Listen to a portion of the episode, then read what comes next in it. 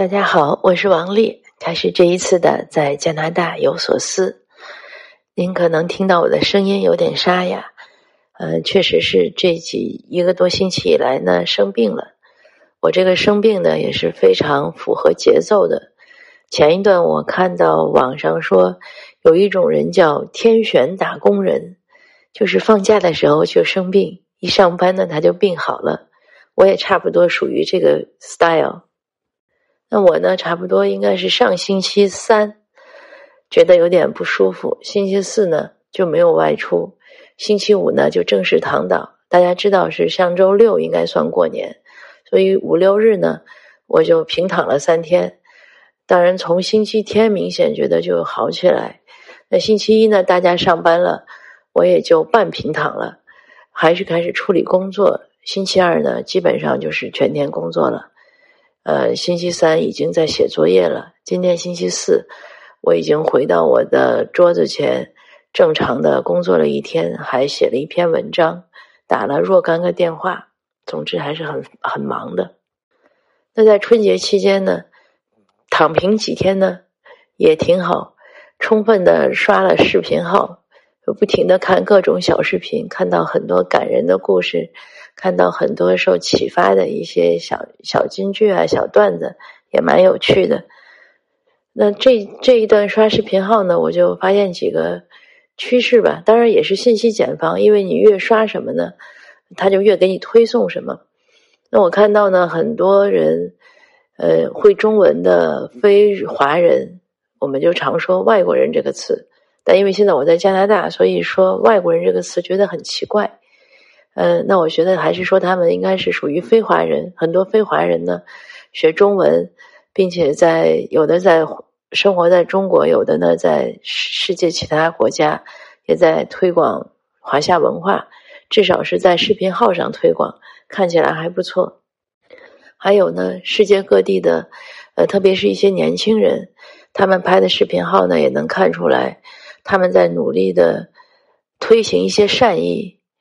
比如说，呃，在街头问候陌生人啊，给 homeless 留一些红包呀，他用一些呃符合中国元素或者华夏文化元素的小礼品送给大家，这样人家很容易就知道哦，是过中国年了，也很容易知道这份善意是来自于谁。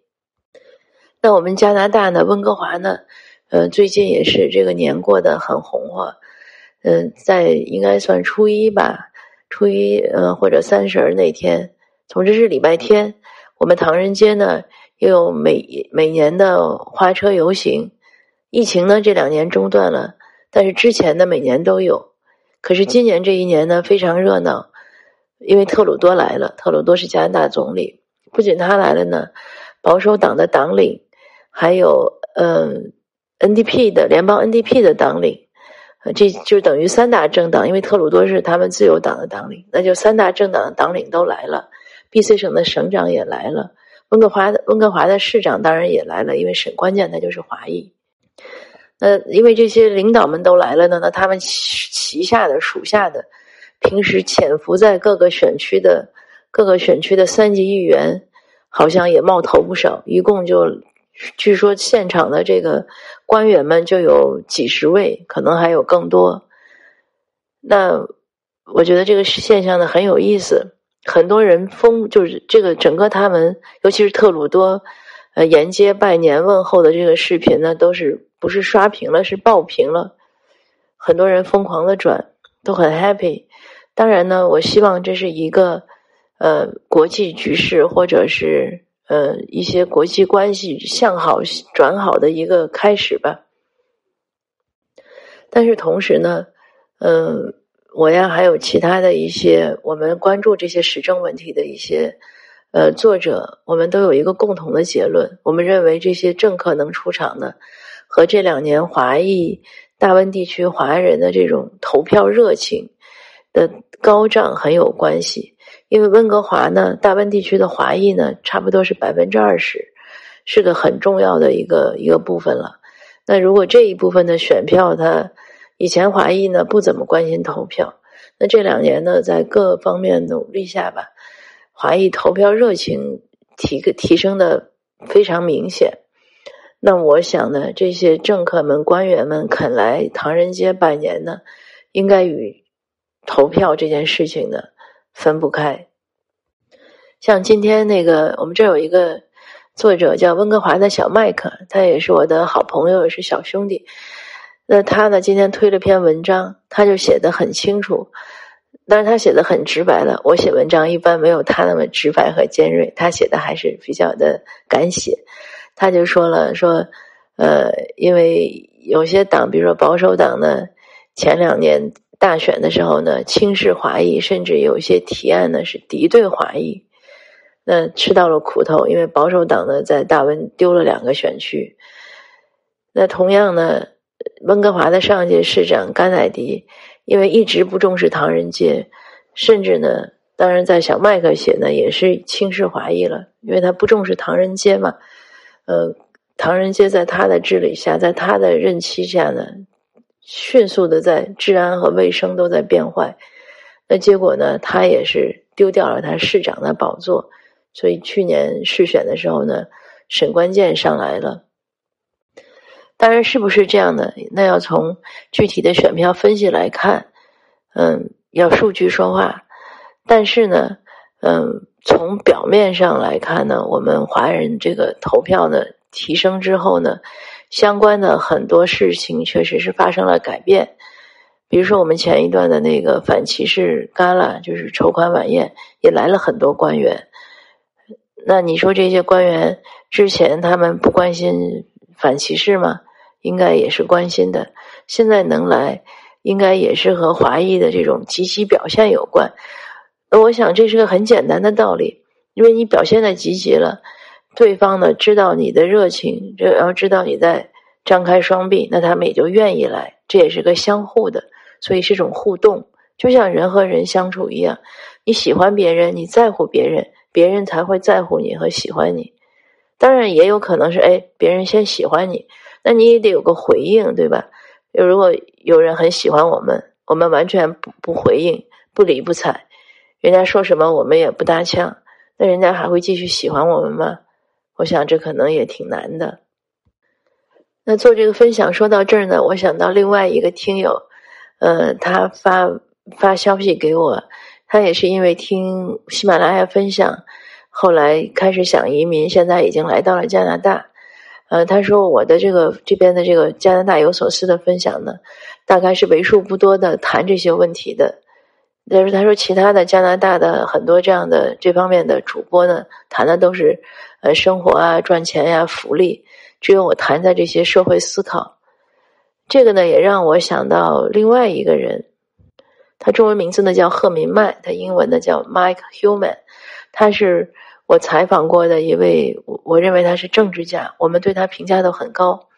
去年试选的时候呢，他作为候选人去参加我们那个就差你一票的采访，他采访过之后呢，不仅是我中文电台的所有当时在场的，呃，就所有的这些中文电台的员工们啊人士，我们都很喜欢他。大家都觉得他是位政治家。那昨天呢，我们也很有很高兴的请到他给我们做社区讲座，嗯，在 Zoom 上讲，也有回放在油管上。他讲到一个一个现象，他就很幽默。他说南亚社区就主要主指印印度裔吧，印度裔、巴基斯坦裔。他说南亚社区的基因里呢，好像就写着这种参政议政的热情。可是他说，东亚社区的基因呢？东亚当然就指一般就指中国、韩国和日本，就是这一些。呃，那当然是以华人为主了。他说，东亚社区呢，更关心的是 business，就是商业赚钱，还有 enjoy life，享受生活。虽然他讲的是云淡风轻、谈笑风生，他是很幽默笑着说的，但他说的是一个非常非常鲜明的一个社会特点。也是我们华裔的一个很大的弱点，这也是为什么我们这么多年来都不能在政治地位上有一个提升。这也是为什么印度裔移民利用一代人的时间，在美国和加拿大就全部进入了主流社会，并且大家看到像硅谷呀，或者像呃美加的政坛上，尤其美国、加拿大政坛上，印巴裔是非常强悍的。那很多华裔也会说啊，印度人他们国语就是英语，他们有语言优势。那其实现在我们华人的英文优势也很强，也不差。很多人从小的时候就学，那为什么在这些表现方面不如他们呢？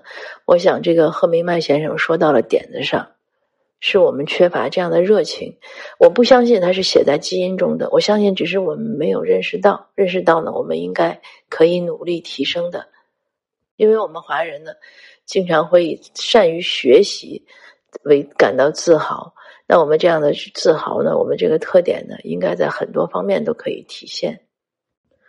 那也是这两天呢，有一些呃朝夕奋战的小伙伴呢离开了队伍，各种各样的原因。嗯，当然我也感到很惋惜，可是也没有办法。嗯，所谓铁打的营盘流水的兵，但是我也相信，嗯，山不转水转，说不定大家有一天还会继续。